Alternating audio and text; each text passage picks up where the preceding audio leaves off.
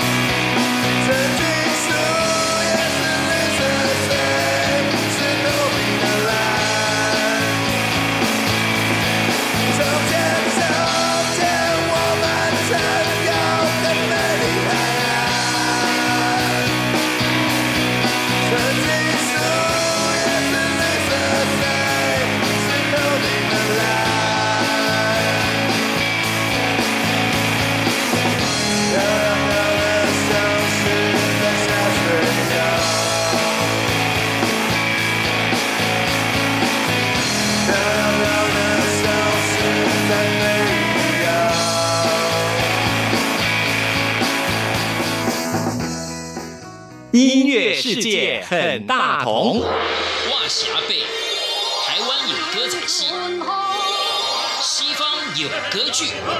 话说央广阿贝热爱台湾，放眼天下，通晓古今，最会比较，而且还爱讲古哦。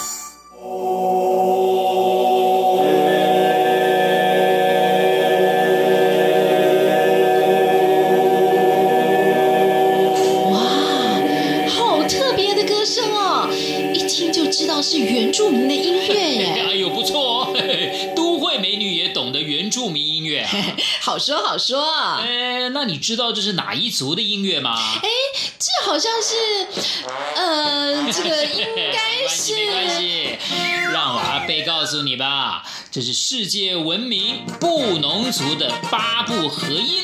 哦，八部合音是有八个声部吗？哎，这里有很大的学问啊！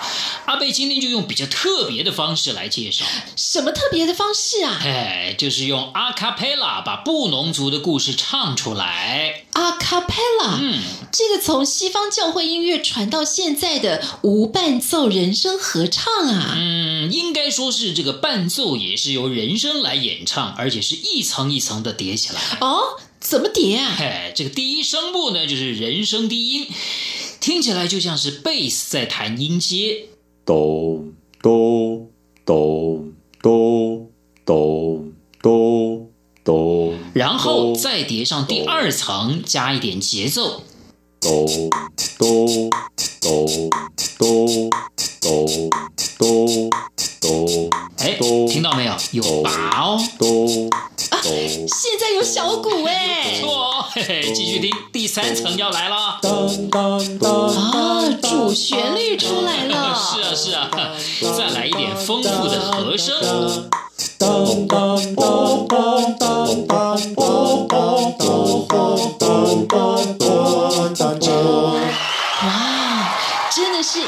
层一层叠起来的耶！是吗？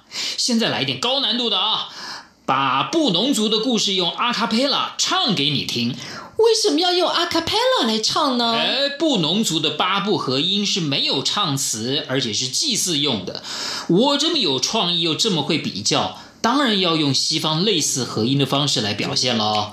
仔细听了啊，这是在高雄的布农族的传说。布农族的祖先在大连，幽谷之中飞瀑流泻，咆哮而下的流水震撼人心。原来是天神在预示今年的小米大丰收。为了感谢天神，把瀑布的声响送下去，代代不绝。的布农族有他们的传说。布农族的祖先在大连一棵巨大的枯木中，成群蜜蜂展翅飞舞，点燃功力像嗡嗡作响，天籁之音出现了，族中男子模仿唱出八部合音。有花莲布农族。咕咚，祖先听到在结满稻穗小米田，成群结队的小鸟，振翅疾飞而过的声音，就是八部合音的来源。接下来告诉你特色。六名男子围成全头部发音，三度、五度、八度来合音，四度合音音色不同有变化，高音慢慢往上升，出现八个不同的音阶，期望小米大丰收，这就是八度合音。哦，原来八部合音不是八个人唱啊！布农族浑然天成的音感跟和声，真的好厉害哦！那当然啊，这可是世界上独一无二的合音方式呢。音乐世界很大同这个单元，我们是用趣味的广播短剧方式呈现出音乐的一些对比，让听众朋友呢透过我们的节目介绍，更了解这些音乐之间的一些差异性啊。那我们今天为听众朋友安排的就是在台湾非常知名，也是我们原住民之光布农族的八部合音，相对应来比较的是来自于西方的阿卡佩拉无伴奏人声合唱。那如何来比较呢？当然就要请专家来告诉我们了。今天为听众朋友邀请到的就是南华大学民族音乐学系的副教授明立国老师。老师您好，主持人好，各位听众大家好。刚才我们有提到啊，八部合音呢是台湾之光，因为它入选联合国教科文组织的世界音乐文化遗产，而且时间很早，大约好像是在一九五四年。一九四三年发现，那一九五四黑泽龙巢才那时候是 IFMC，就 International Folk Music Council。那现在这个名称也改了嘛，现在是 ICTM 嘛。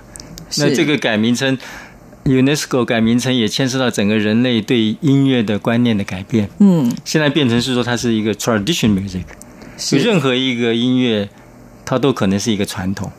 那它可能是历史的传统，那也可能是一种新创的被认同的传统，所以它有一些更复杂的意思在里面。是所以现在就用 tradition music，而不是说从以前的那种语汇的分类，从 classic music 然后 folk music，它不是这样分了。嗯，所以现在是，所以也可以看得出整个人类知识上、观念上的一种改变。都还是会与时俱进的。会，大家都在进步。是同样一个东西哦，老东西有新的意思。好，那我们今天跟大家来聊一下这个八部合音啊，经常听到啊，这也可以说是布农族一个最大的特色了啊。嗯但是我想一般人还是不了解到底什么是八部合音。也许很多人都会从字面上来看，就会想象说八部合音难不成是有八个声部吗？不是八部，我是觉得就是可能在语汇的使用上，八会跟多有关，那四方八面啊，啊八面玲珑啊，其实也不止八面，很多面嘛。八可能是一种多的一种表现，那这是一种可能性啊，就是在语言上的习惯。像以前背南族，我们说背南八色，其实它也不止八色，它这是一种概念上、一种分类上习惯的用语。这方面在学术上也有很多的讨论。像中国喜欢用八音，很多这个八，其实实际上它是不是这个样子？金石世族包读格木，是不是全部可以包括？也未必。嗯，它可能是由这样的一个概念来去做分类，那也有可能是把所有的可能的现象包含在这个概念里面。所以基本上我们会觉得它是一种思考的方式，就好像切西瓜，他老是喜欢切八块，他就不喜欢切七块，对对对，这个隐含着某些的象征的系统，但这个象征系统可能跟思考有关系。那思考的方式有可能跟文化的某些信仰啊，甚至神话这部分都可以做一些连接。那另外一个部分，我觉得也有人这么说了，就他可能是因为布农族的这首歌，他们叫巴西布布，那可能跟巴有关系了。那就好像说，呃，关关雎鸠，在河之洲，所以就变成关雎嘛。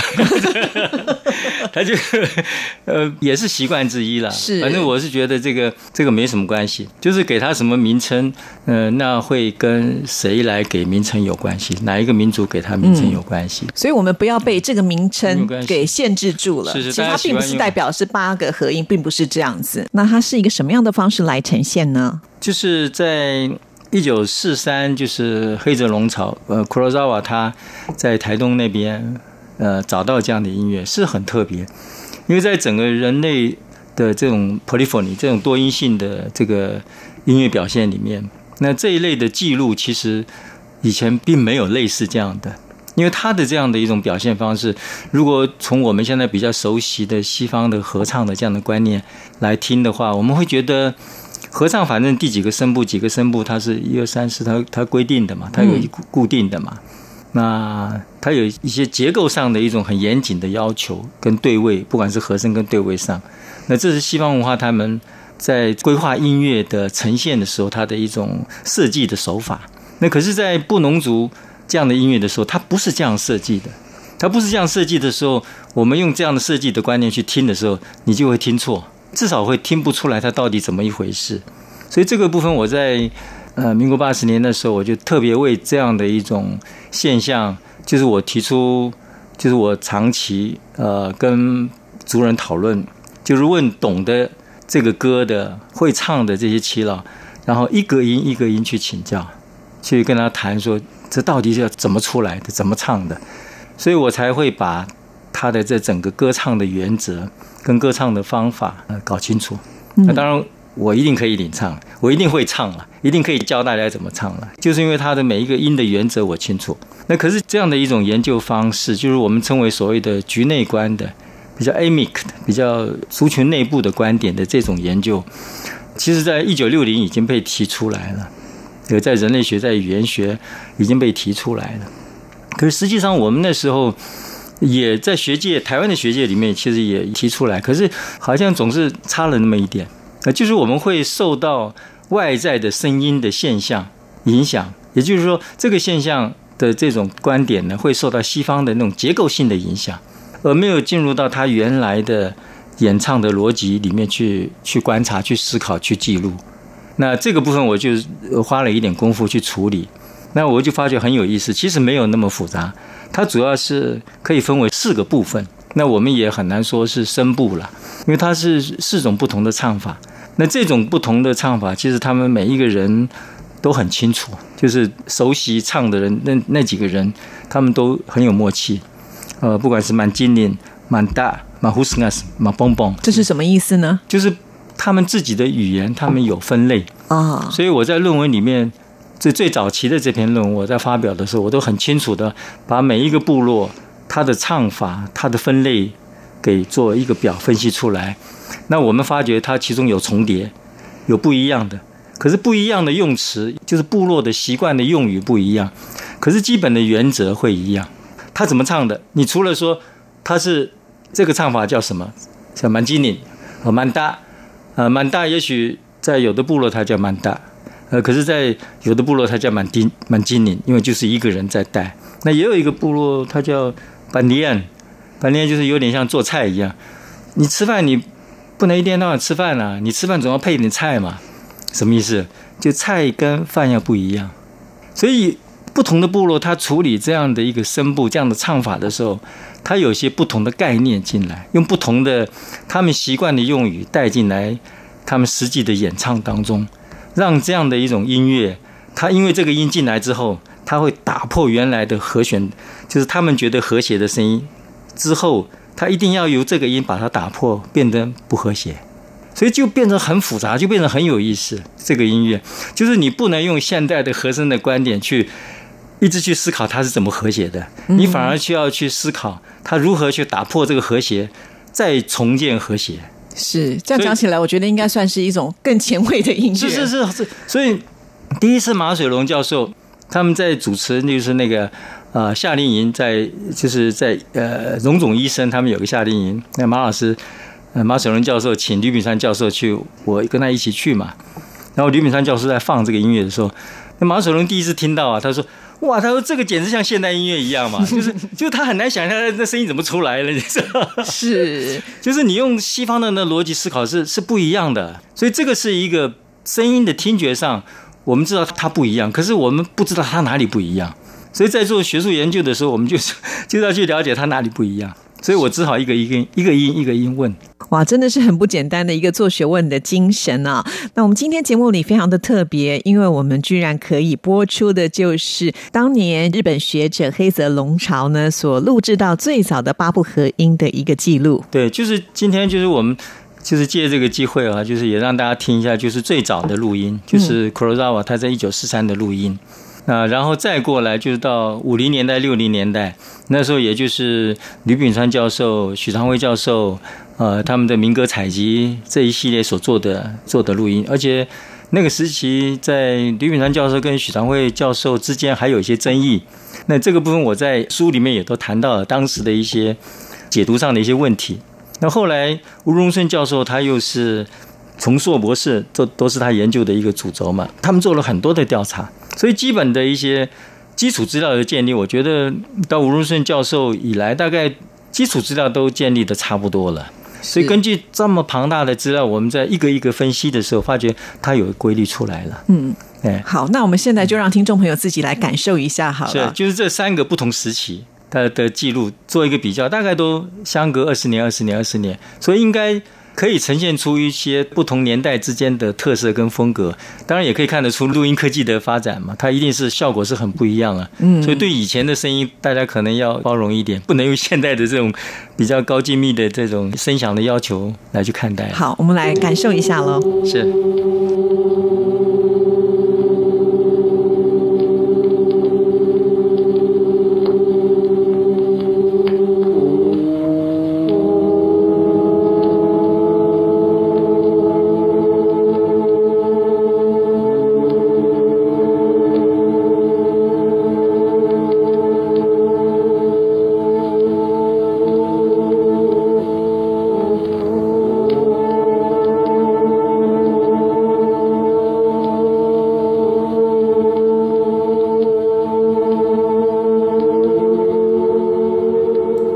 真的是很特别哦！一九四三年，日本的学者黑泽龙朝他的录音，今天能够呢原音的呈现在我们的节目当中，而且呢，也就是透过这段音乐，让我们的巴布合音进入到世界音乐文化遗产呢。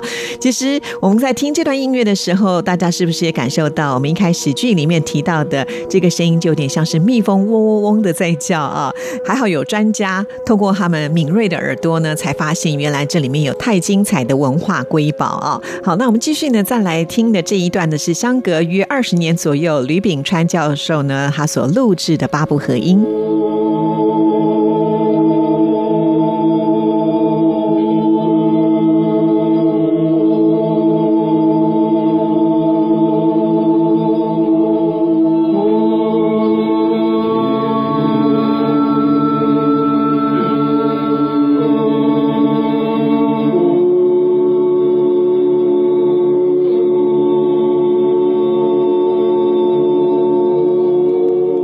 现到这一段呢，八部合音是由吕炳川教授所录制的，和我们刚才所安排的前一段的呃这个录音来比较的话，就会发现，在声音的堆叠上呢，就更清晰的听得到它的一个变化了。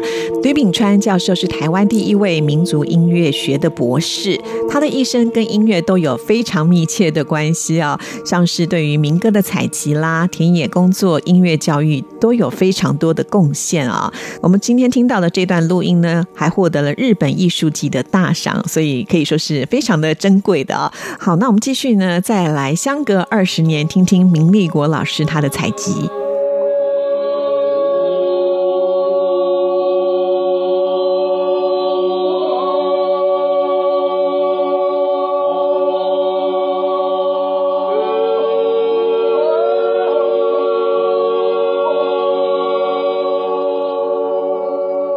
这里是中央广播电台台湾之音，听众朋友现在收听的节目是音乐 MIT Music in Taiwan，我是谭志毅。现在进行的单元是音乐世界很大同。在今天的节目里，我们透过音乐的比较，让大家能够见识到台湾的瑰宝八部合音。那我们来做趣味比较的，就是从西方引进的阿卡贝拉无伴奏人声合唱啊。为听众朋友邀请到的特别来宾，就是南华大学民族音乐学系的副教授。明立国老师，其实我们刚才所听到的三段八部合音的珍贵的录音，就知道其实它并不是用来做娱乐或者是欣赏的一种音乐的作品啊。但是对他们来说呢，它是有仪式的一种精神所在。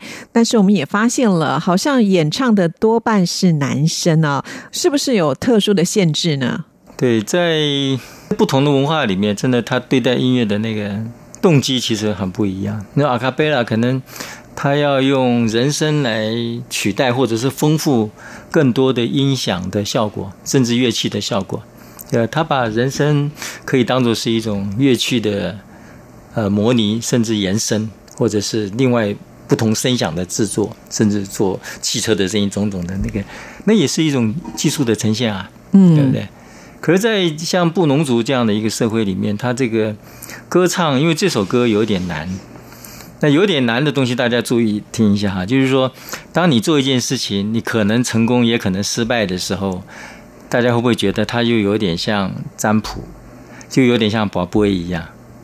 所以这个概念哈，就是大家从这样的角度来思考。就是过年的时候，像赌博这样的行为，过年赌博不是赌博嘛？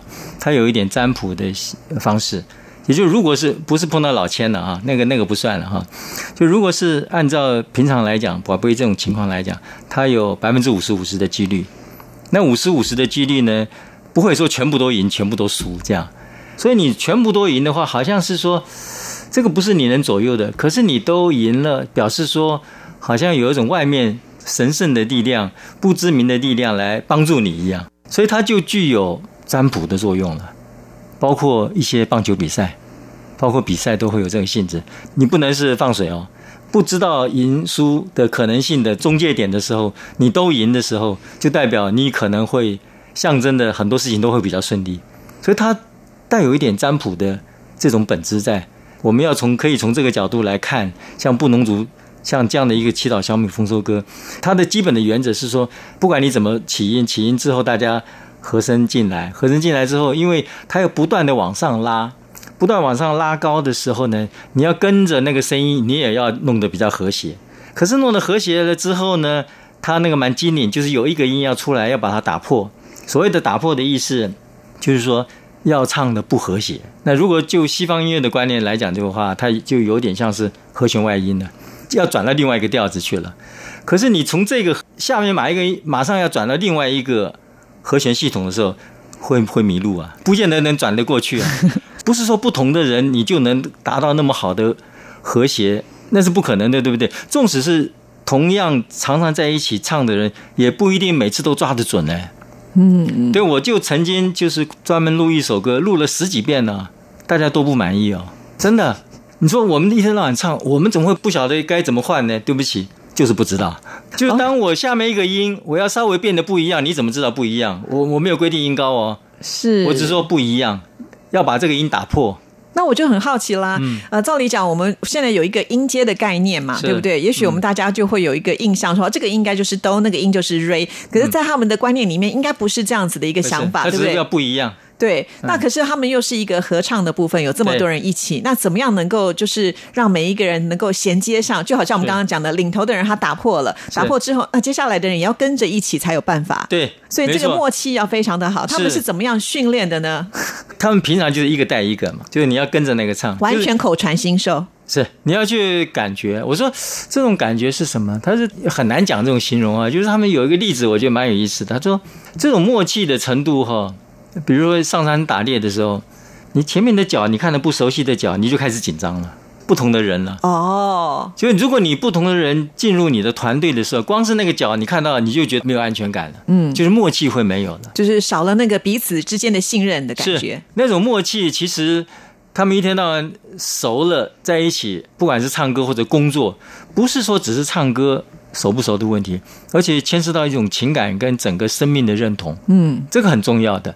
你那种认同感够的时候，纵使有一点不一样，我相信其实以他们对声音的敏感度，它是可以慢慢调。你实际上的这录音当中可以听得出来，他们有些音其实他们也会迷路，可是迷路的时候，他们也在试着去调，调到他们可以被接受的情况，这很微妙的一些变化的。如果听众大家注意听的时候，你会发觉到里面他在。单独的那个声音出来之后的转换和声系统的那个音的时候，其实他们有很多的转换。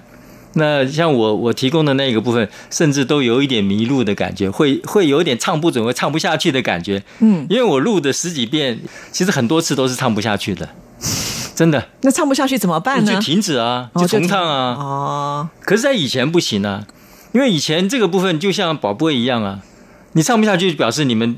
今年就他运势就不好了，就是有就像赌博一样，就有点占卜的味道了。是，因为你每一个参与的人，今年一年都是非常顺遂的，你不能家里面有什么不愉快的，什么撞车了、掉到山里面去了，什么东西那个游泳又淹到了。所以要来唱的话，还必须就是很严格的一个限制，就是他的条件，就是你这个家里面，你这一年当中要很顺遂哦，就是个仪式的那种。就我们为什么要斋戒？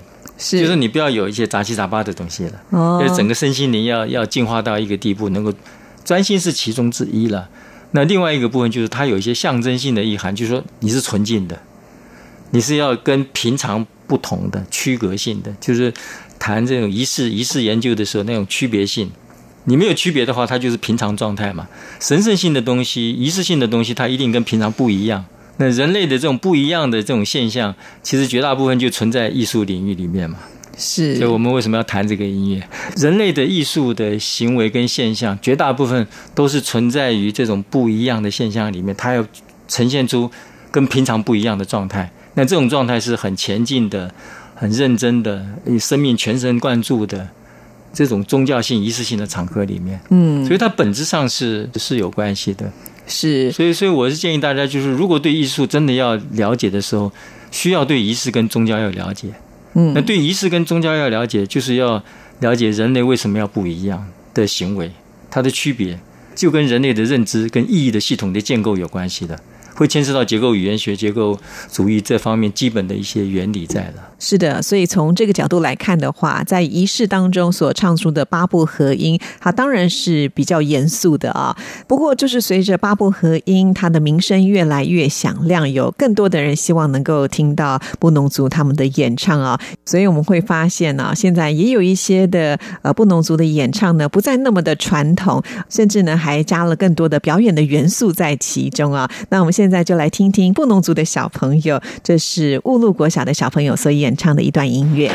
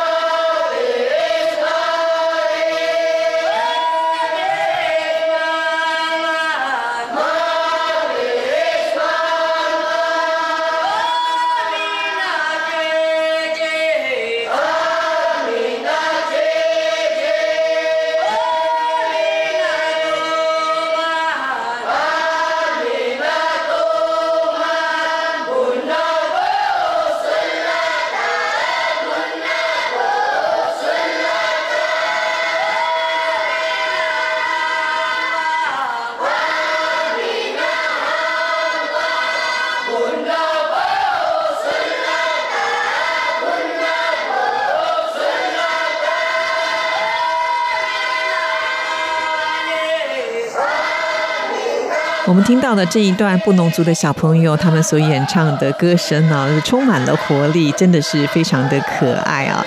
每次呢，大家都会觉得说，好像原住民是不是每一个人都很会唱歌？那布农族的每一个人是不是也都能够唱八部合音呢？呃，对不起，就是根据我们实际的这个调查来讲，现在应该整个系统应该是清楚的。哦，那就是说，这样的一种唱法，应该只有是布布棍的系统，应该是就是布棍，就是郡社群的系统的一个传统。在达克巴诺的系统，就是栾社群的，栾社群就包括达克巴诺、达克巴嘎、达克嘟嘟、呃达巴丹啊这几个，至少这个这两个大的语言系统的部分，只有郡社群是跟巴西布布有关的。所以不是所有的布农族都会唱八部不是合音不是哦，因为这个部分我我的了解也是因为，像最早期在像比如说明德部落他们第一代的一些老人，他们还从就是日据时代从中央山脉被请出来的这些老人，他们参与过。那那时候的栾社群的老人，他们是不会唱的。那他们为什么会唱？是因为他们说是郡社群老人请我们进去，我们才会学会的。所以这个系统到我们现在的调查算是应该是清楚的。嗯。呃，可是我我不觉得就是现在大家都在整个学术知识系统里面，这个这样的观念很清楚，是所以这个部分我还是特别强调一下。OK，好，那我们这样就比较能够粗浅的了解到说，哦，原来布农族语言八部合音是什么样的一个形成的方式啊，嗯跟他们平常如何来使用。那我们就今天接下来要来比较的就是所谓的阿卡贝拉了啊。是是是那阿卡贝拉的一种这个和声的系统，我想它就更明确了。嗯，其实呃，简单的来讲，它就是用呃人的声音去扮演乐器的角色，然后呢，去丰富这个声音的层次啊。是但是这样讲起来，我觉得阿卡佩拉的那个音准的效果就要比是八部合音好很多才行哦。是他要强调音准。那其实祈祷小米丰丰收歌，他不是要强调音准，嗯，他是要强调音准之后怎么办？音准不准之后怎么办还？要再去打破它，对对对对对很难哎。对，他是玩那个有点像玩一种游戏，声音的游戏一样的。当然，阿卡贝拉也是在玩，可是阿卡贝拉的玩法是说，他要对应到他觉得要和谐的部分。嗯，就每一个部分，他都是规划，其实设计的很好的。是我不知道有没有阿卡贝拉是他没有设计的，哦，那如果真的没有设计的话，我觉得反而是刚好可以成为一个对比，哎，就是跟哎，说不定可以设计一下。对，真的就是有点跟爵士或者一些即兴的演出一样，它是根据一个架构来去做，没有有些部分可以有一些即兴。是。我不知道，我不知道，我还没有听过，我不知道因。为就好像说，在爵士音乐里面给你一个和弦之后呢，可能大家就可以开始发挥了，是是啊，用用彼此之间的一个默契，看我们能够延展出什么样的一个音乐的风格。是但是现在的阿卡贝拉，可能大家开始就会精心设计好什么样的声部，或者是什么样的人应该要唱什么样的一种节奏啦，或者是旋律啦，去把它表现出来。甚至呢，我觉得现在还有很多是加上了一些口技的部分，它可能去模拟各式各样的声音，也融入在这个阿卡贝拉里头。就是你听到的不是单纯的只有人的声音，可能你会听到觉得好像，哎，这个是模仿小喇叭是。啊、那个很难模仿很难的对，对但是真的有人可以做得到，是是是这也是一种很独特的技巧。是没有错，所以就是用人的声音来表达各种的可能性或者不可能的这个技巧，我觉得本身是有它的难度的了。那这样的难度，可是，在现在的这种呃音乐跟艺术的表达的这个方式上，因为现代人太工业文明的这种习惯哈，太规格化了，嗯，KPI 啊、SOP 啊，工业文明的这种设计，就是如果你你没有符合你原来设计的，它就是有点出错的状况。嗯，就是这样的思维已经形成惯性，就是我们每一个都控制的非常精准。对，像我们讲话，讲话其实我们没有一句话是我们预先规划好的，所以我一定要这一句话怎么讲，下一句你怎么接，然后我再讲什么。除非是演戏了，演戏也不完全剧有剧本的，也不完全那么准了。所以在作品上，我是觉得在音乐作品上，我的看法大概全人类大概也是这两两大类型。嗯，就一种是比较是剧本性的，版本式的，它有固定的版本。你是小奏鸣曲，你是奏鸣曲啊，你是什么样的曲式，你是什么样的结构，你是中花六版了，什么什么什么东西，种种种的。那它有它的一种一种结构的原则。可是另外一种，就像印度音乐啊，很多音乐就是它就是用讲话的，你你随便出招我就跟你对，就是可以这样玩。那这两种，我觉得它有不同的呈现的、表现的生命的特质的部分。那阿卡贝拉，我不知道能不能这样的融合。呃，我觉得他潜力也许很大，因为他有他有很高的技巧，对，很高的精准性，对对，然后又如果有一些即兴的东西出来之后，我觉得可能形成另外一种的风格也不一定啊。还蛮期待的。不过这个是难度非常的高，因为我们刚才提到了阿卡佩拉，它是必须要很精准的。是 对。如果说这个团队里面可能有五六个人，其中有一个人跑掉了，是那其实很容易就被发现了，甚至可能会接不下去，都会有可能这样的状况。对，就是当然这个回到一个本质上来思考的时候，就是说，你说是不是一个小说里面你也可以同时兼顾诗歌跟散文的这种处理方式，好像会跟它的整体的风格有关。那需不需要这样处理？那算我前面说的没说了哈。不过我是说有这样的可能性，就是说你艺术的表达可能有自己的风格的习惯跟局限，那无妨了。可是怎么样在这样的一种特质跟局限或者是风格的基础上，有自己一套很不错的一个完整的美学的一种一种美感的这种很很好可以被大家接受的这种这种的形式或者风格出来，我都觉得 OK 了。对啊，因为我觉得音乐它最有趣的部分就是它随时在变化，是它不可能永远都是 小星星或者是什么样的曲目，它总是会变成一个小星星的变奏曲，或者是有一些更新的创意，可能把小星星又加上了其他什么样的东西在里面，那就会产生新的火花出来。其实这就是一个呃没有限制的环境，可以让它不断的蓬勃的去发展吧。对对，音乐我们还是要小心一点，就 因为它它太细了，就是而且它这种就是不同的文化的时候，它你我们也虽然表面上看起来它在音乐形式上它可能有类似的音阶呀、各种和声啊各方面可能有类似的地方，可是就是在背后的他的想法、他的整个思维的想象、他的隐喻与象征的系统。可能是不同生命的、不同空间的、不同意象的连接，那那个部分就需要跟经验有关，生活经验有关了。那所以在音乐欣赏的同时，我们为什么说需要介绍一些音乐的作品背后的意思？就是希望就就是生命的经验也可以跟着同时的丰富，嗯，因为它不是只是表面上的音乐的结构、声音本身而已，而是说背后的很多的一种意境，也许可以丰富你我们更多的感知的感知的可能。那这个也就是说，我们为什么说希望像我们学校呃南华，就是世界音乐是一个很重要的一个基本的考量，所以全国也只有我们有所谓的民族音乐学系。就在大学的时候，是不是可以把我们的视野、听觉放开一点？我们有国际观，可是都是单元的思考，呃，那也没什么意思啊，对不对？嗯，所以这个部分，我是觉得在在在大学的时候，在现代我们已经进入到资讯这么发达的社会里面，我们随时在网页上都可以看到很多不同的不同的这种国家的音乐，听到声音都可以，很多不同的音乐的形态都可以听得到。可是我们怎么去了解？了解它背后的，或者可能跟我们自己，或者跟其他不同文化、不同民族之间心灵上或者感知上不同的那个情境，那我是觉得这个都是不见得是旅游了。在听音乐的时候，好像也也也神游了很多地方去。是，每次在我们介绍呃这些音乐的时候，我们都希望听众朋友脑海当中是有画面的。是是是。你其实，在听音乐的时候，你就会觉得它的丰富性又更多了。对对对对，不是纯粹你只会说啊这个好听，那个不好听。其实事实上呢，它可能带给你不同的感官的刺激，甚至呢，我觉得当你每次在不同的情境下的来听这些音乐的时候，你应该都会产生不一样的画面感。是。